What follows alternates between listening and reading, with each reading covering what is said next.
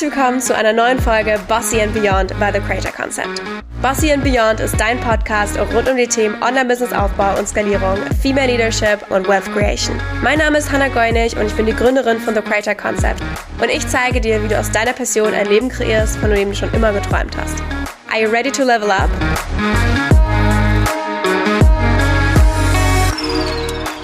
Willkommen zu einer neuen Podcast-Folge. Ich freue mich so, dass du wieder eingeschaltet hast. Und auch heute habe ich eine wundervolle Frau bei mir im virtuellen Studio, sage ich mal. Und zwar die liebe Jeanette. Schön, dass du da bist. Hallo, ich freue mich auch sehr auf die Aufnahme.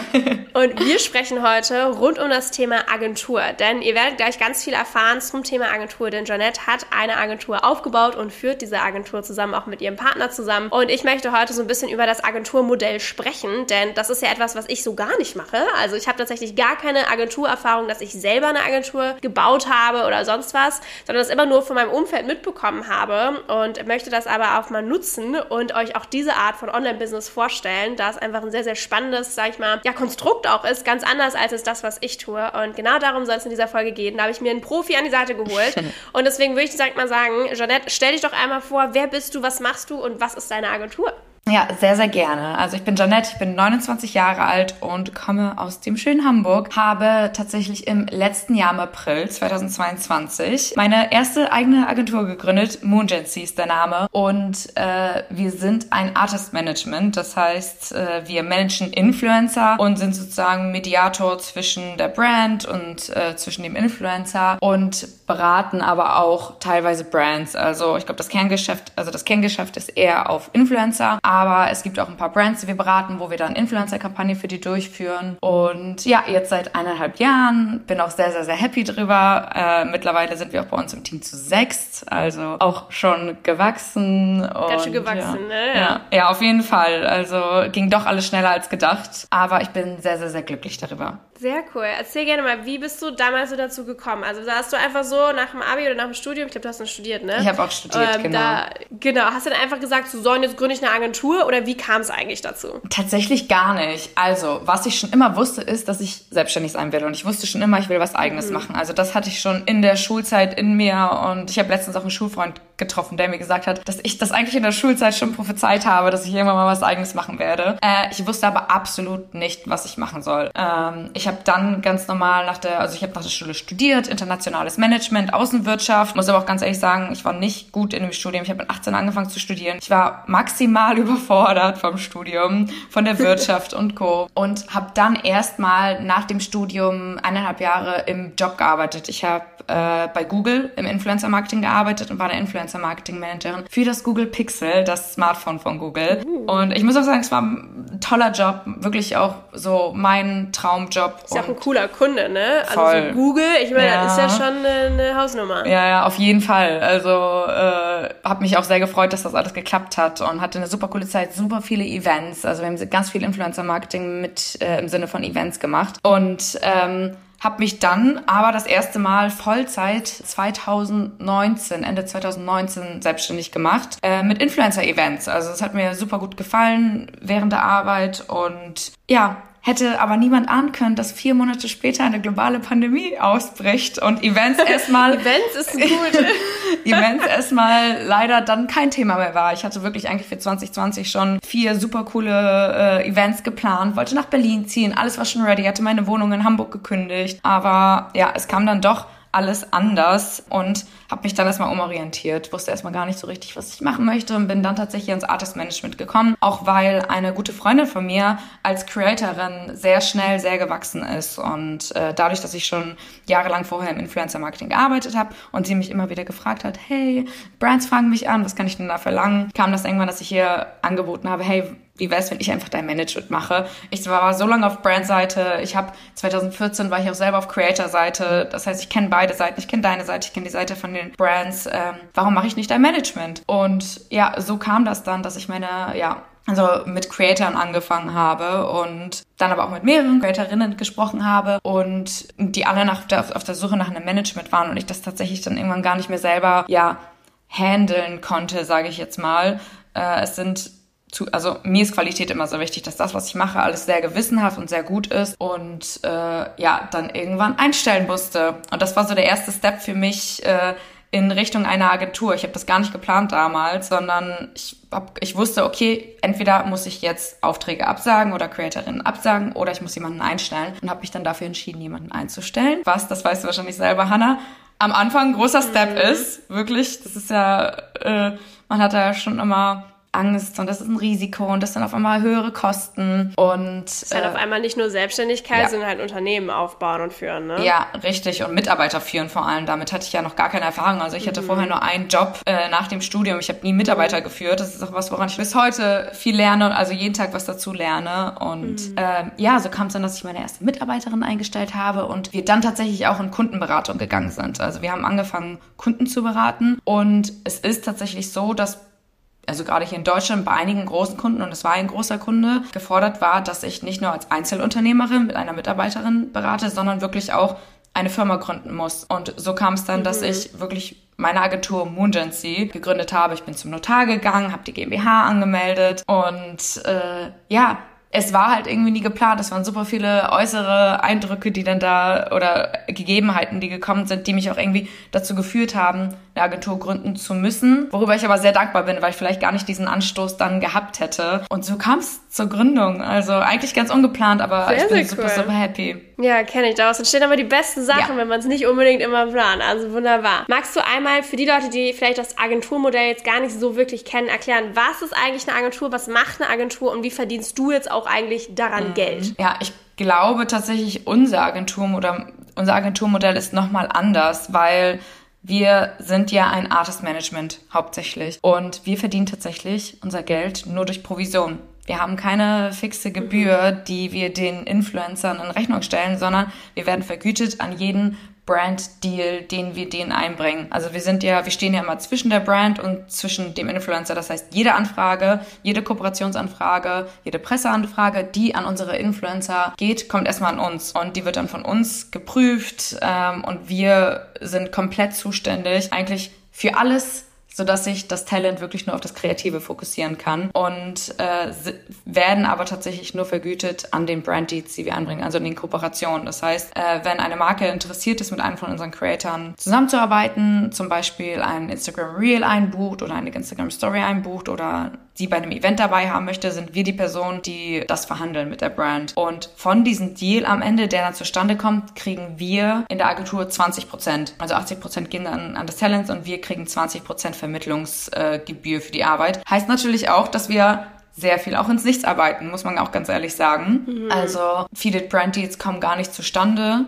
weil dann die Brand sich anders entscheidet, weil das Talent sich anders entscheidet. Aber es ist trotzdem so, dass wir natürlich gut davon leben können, weil 20 Prozent gerade bei größeren Deals natürlich auch schon eine Menge ähm, ist. Wir werden auch nicht dafür vergütet, dass es auch Agenturleistung von ist, aber wir werden nicht dafür vergütet, dass wir zum Beispiel auch eine Strategie mit den Influencern machen. Ich persönlich sehe das aber als Investition. Weil ähm, wenn mhm. wir eine Strategie wirklich mit unseren CreatorInnen ausbauen, ist es für mich eine Investition, dass, wenn sie es annehmen und es erfolgreich annehmen, das natürlich auch für sie Wachstumspotenzial bedeutet. Und je größer die Creatorin ist, desto größer sind meistens die Brand-Deals, die dann zustande kommen und desto größer ist natürlich dadurch, dass wir prozentual beteiligt werden, das, was wir einnehmen. Und teilweise beraten wir auch noch Brands. Und bei anderen Agenturen ist es auch so, dass die äh, dafür, also normalerweise kriegt man Stundenlohn, für den man dann vergütet wird oder Tagessätze, äh, die Brands dann bei ihnen einbuchen. Das haben wir im letzten Jahr auch gemacht. In diesem Jahr sind wir es aber umgeswitcht und ähm, arbeiten tatsächlich mit Brands äh, nur für Influencer-Kampagnen ein. Also das Einzige, was wir, wir arbeiten nicht mehr kreativ mit denen, das überlasse ich den Experten, die da wirklich kreative Konzepte erstellen können, sondern äh, über uns laufen die Influencer-Bookings. Und dadurch, dass die Influencer-Bookings über uns laufen, ist es auch hier wieder provisionsgetrieben. Das heißt, nur die Influencer-Bookings, die zustande kommen, werden, also daran verdienen wir mit.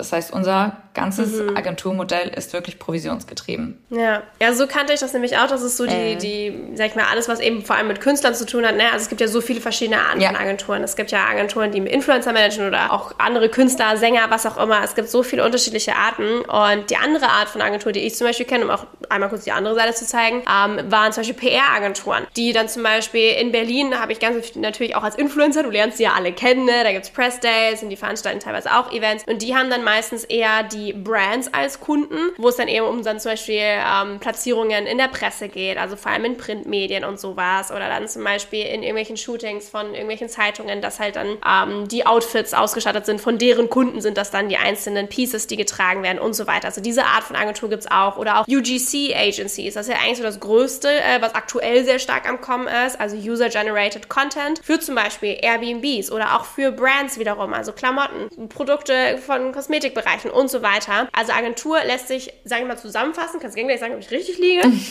Generell gibt es nicht so wirklich eine Allgemeinregelung, aber eine Agentur ist vor allem eine Firma, die etwas für eine andere Firma umsetzt in dem Sinne. Also sei es ein Influencer, der eine Firma darstellt oder auch eine Firma, die jetzt Produkte herstellt. Aber eben die Agentur ist wie so ein Mittelmann, sage ich mal, der das Ganze dann auch umsetzt. Ja, richtig? Richtig, richtig. Und da gibt es, wie du schon richtig gesagt hast, super viele verschiedene Agenturen, Agenturmodelle weil viele Agenturen, die auch wirklich nur für Brands arbeiten, bei denen ist es so, dass die Tagessätze abrechnen oder dass sie einen Retainer haben. Mhm. Retainer bedeutet, dass eine gewisse Stundenanzahl pro Monat von den Brands bei den Agenturen eingebucht ist, die dann eben ja abläuft, sage ich jetzt mal, und dann ist der Retainer leer und dann kann noch was dazu gebucht werden. Also es gibt super viele verschiedene Modelle und ich glaube, jeder muss für sich selber herausfinden, was am besten läuft. Es gibt tatsächlich auch einige Managements, die wirklich eine Retainer-Fee bei ihren InfluencerInnen einbuchen. Also die mhm. sagen, hey, du bist bei uns im Management und gerade weil wir ja so viel auch uns nichts arbeiten, berechnen wir nochmal eine Fixed-Fee von zum Beispiel 1000 Euro im Monat. Das gibt's auch, ist eher selten im, Influ also im Management-Business, mhm. habe ich aber auch schon von anderen Agenturen gehört, dass es das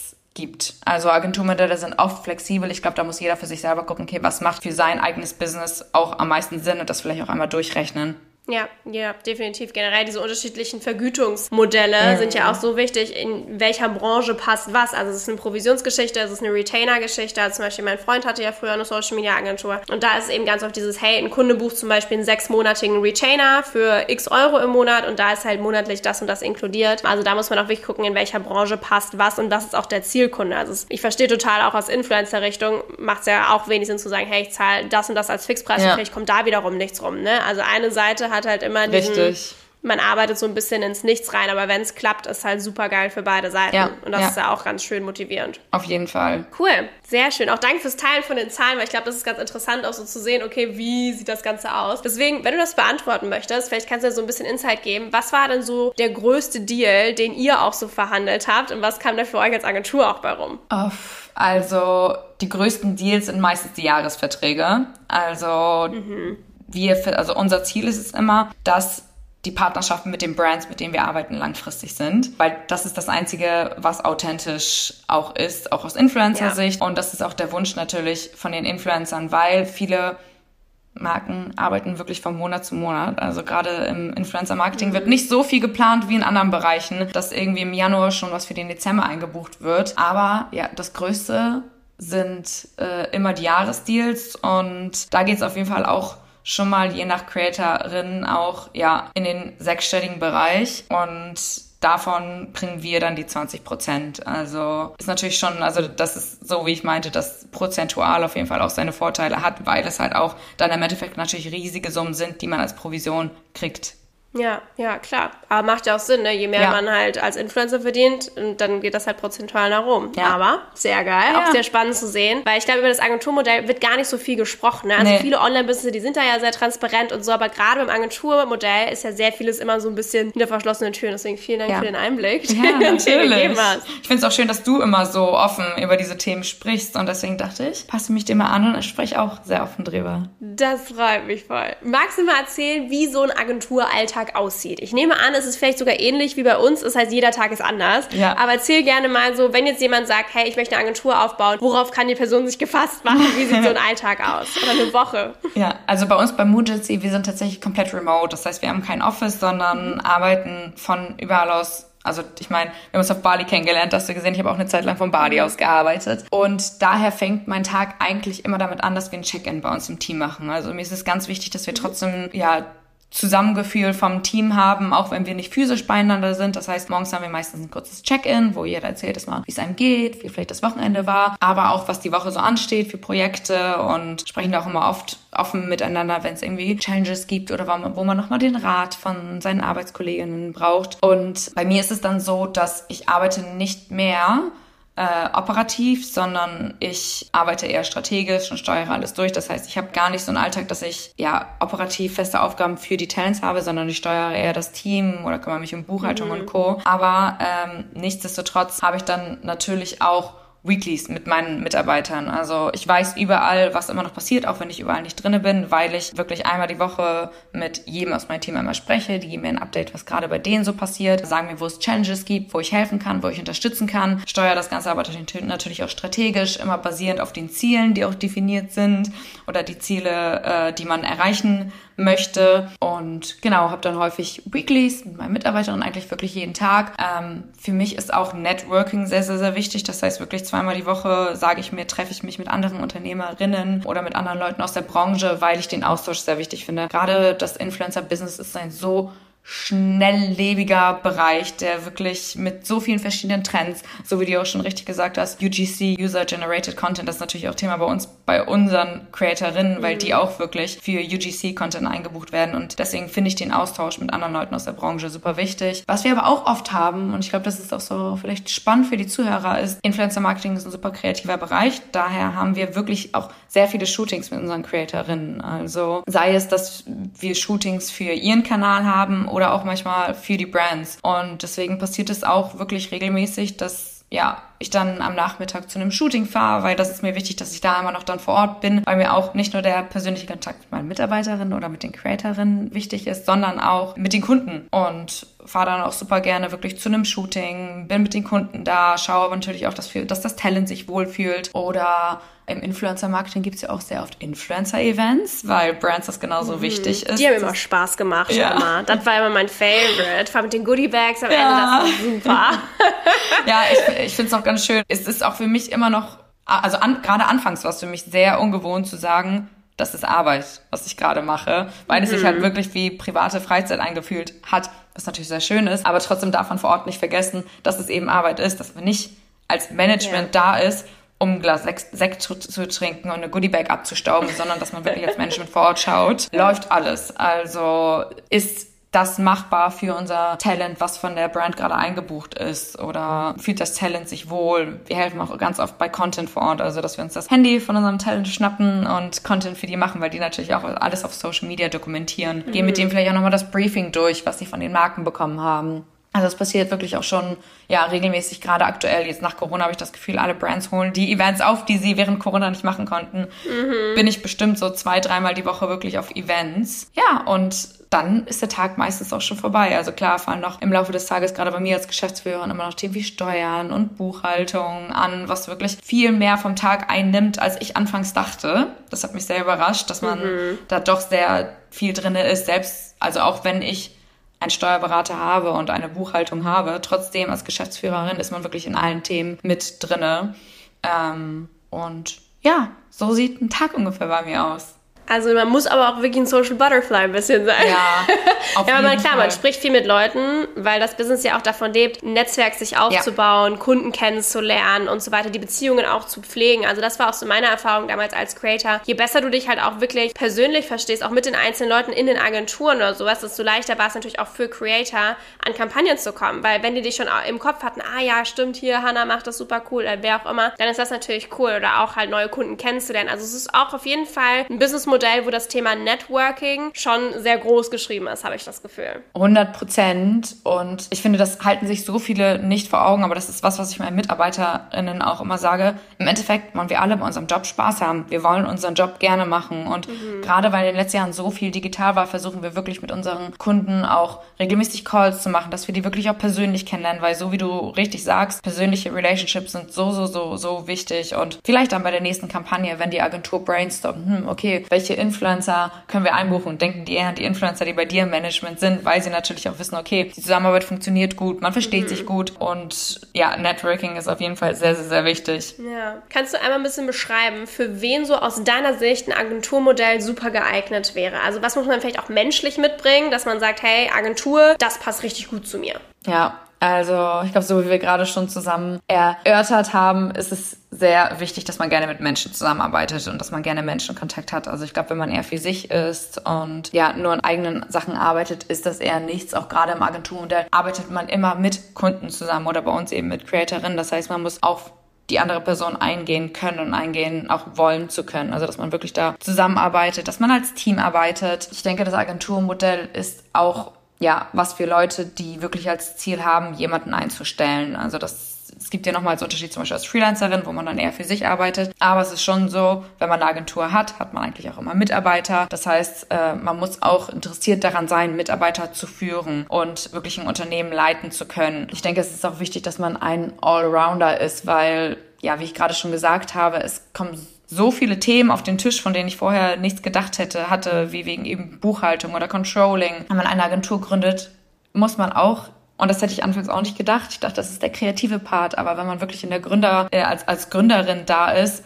muss man bezahlen können. Und das heißt nicht, dass man es von Anfang an können muss. Das ist auch eine Sache, die ich gelernt habe. Man kann sich alles antrainieren, man kann sich alles aneignen. Ich war in der Uni in Fächern wie Controlling, Buchhaltung. Das waren meine schlechtesten Fächer. Ich bin jedes Mal durchgefallen. Und jetzt bin ich in meinem Umfeld oder unter allen anderen, die in meinem Umfeld selbstständig sind, sag mal, die Expertin für steuerliche Themen, weil alle immer mich anrufen und nachfragen, weil ich jetzt, wo ich selber mache, so großes Interesse habe, auch alles wirklich zu mhm. verstehen, was ich mache. Das heißt, an jeden, der das hört und jeder, der abgeschreckt vielleicht von diesen Zahlen ist, wenn man selber in der Position ist, möchte man es verstehen und man ist viel empfänglicher dafür, mhm. das zu das lernen als genau als im Studium. Ja, ich denke, das sind äh, ja sehr wichtige Sachen, dass man auch wirklich lernen, dazu lernen möchte.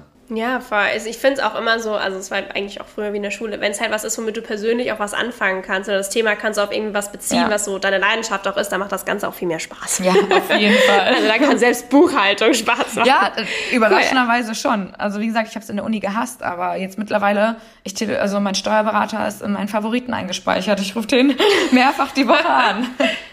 Perfekt, ich schon Best Friends hier. Super. Ja. Hast du vielleicht zum Abschluss drei Tipps für diejenigen, die vielleicht ihre eigene Agentur starten möchten? Mm, ja, auf jeden Fall. Äh, eine Sache, die ich, ja, glaube ich, auch auf die harte Tour in, in den letzten eineinhalb Jahren gelernt habe, ist, seid selbstbewusst mit euren Preisen. Also ich habe das Gefühl, dass gerade wenn man sich neu gründet oder neu in der Branche ist, ist es sehr unangenehm für sich selber, gerade als Frau einzustehen und zu sagen, hey, das sind meine Preise und das brauche ich von euch, damit meine Agentur läuft, weil was ich zum Beispiel am Anfang nicht wusste, ist, wie viele Kosten natürlich auch eine Agentur mit sich bringt. Also mhm. wenn man irgendwo angestellt ist, gehen die Kosten komplett natürlich schon ab. Du kriegst nur netto das auf dem Konto, äh, was du dann wirklich auch am Ende haben kannst. Aber in der Agentur ist es tatsächlich so, du kriegst Sachen oder du kriegst Geld auf dein Konto überwiesen und musst einen großen Teil davon abgeben. Deswegen seid selbstbewusst mit euren Preisen und berechnet wirklich auch mit ein, dass ihr werdet nicht für Urlaub bezahlt, eure Krankenkasse wird nicht bezahlt, ihr müsst irgendwie noch einen Gewinn am Ende bei rausschlagen. Also das sind alles so Faktoren, die man einberechnen muss und lasst euch das auch nicht von anderen, ja, Kunden irgendwie runtermachen oder schlecht reden. Oder natürlich kann man mal entgegenkommen oder Paketpreise machen, aber seid da ruhig selbstbewusst. Denn ihr steht nicht nur mehr für euch selber ein, sondern für eure Firma und für das alles, was kommt. Und dann auch als Tipp, dass man sich wirklich von Anfang an Gedanken machen sollte über die Gesellschaftsform. Also was für eine Gesellschaftsform möchte ich gründen, weil gerade eine Umwandlung später ist viel teurer, ist super aufwendig, also super viel Papierkram, gerade in Deutschland. Äh, deswegen macht euch vorher unbedingt Gedanken zur Gesellschaftsform, welche ihr gründen wollt, sprecht da mit Leuten, sprecht mit Experten, sprecht mit euren Steuerberater. Und äh, ja, und mein dritter Tipp ist, seid nicht so streng zu euch. Also jeder Mensch macht Fehler, man lernt dazu und das ist ganz normal. Niemand weiß, kein Agenturgründer oder keine Agenturgründerin wusste von Anfang an, wie alles läuft. Das meiste lernt man wirklich durch Fehler. Man lernt es, indem man die Sachen selber macht. Man, man lernt es, indem man mit anderen Leuten spricht. Deswegen seid nicht so streng zu euch. Jeder Mensch macht Fehler und äh, ihr werdet noch dazu lernen und jeder hat bei Null angefangen. Und ihr könnt dahin kommen, wo ihr wollt.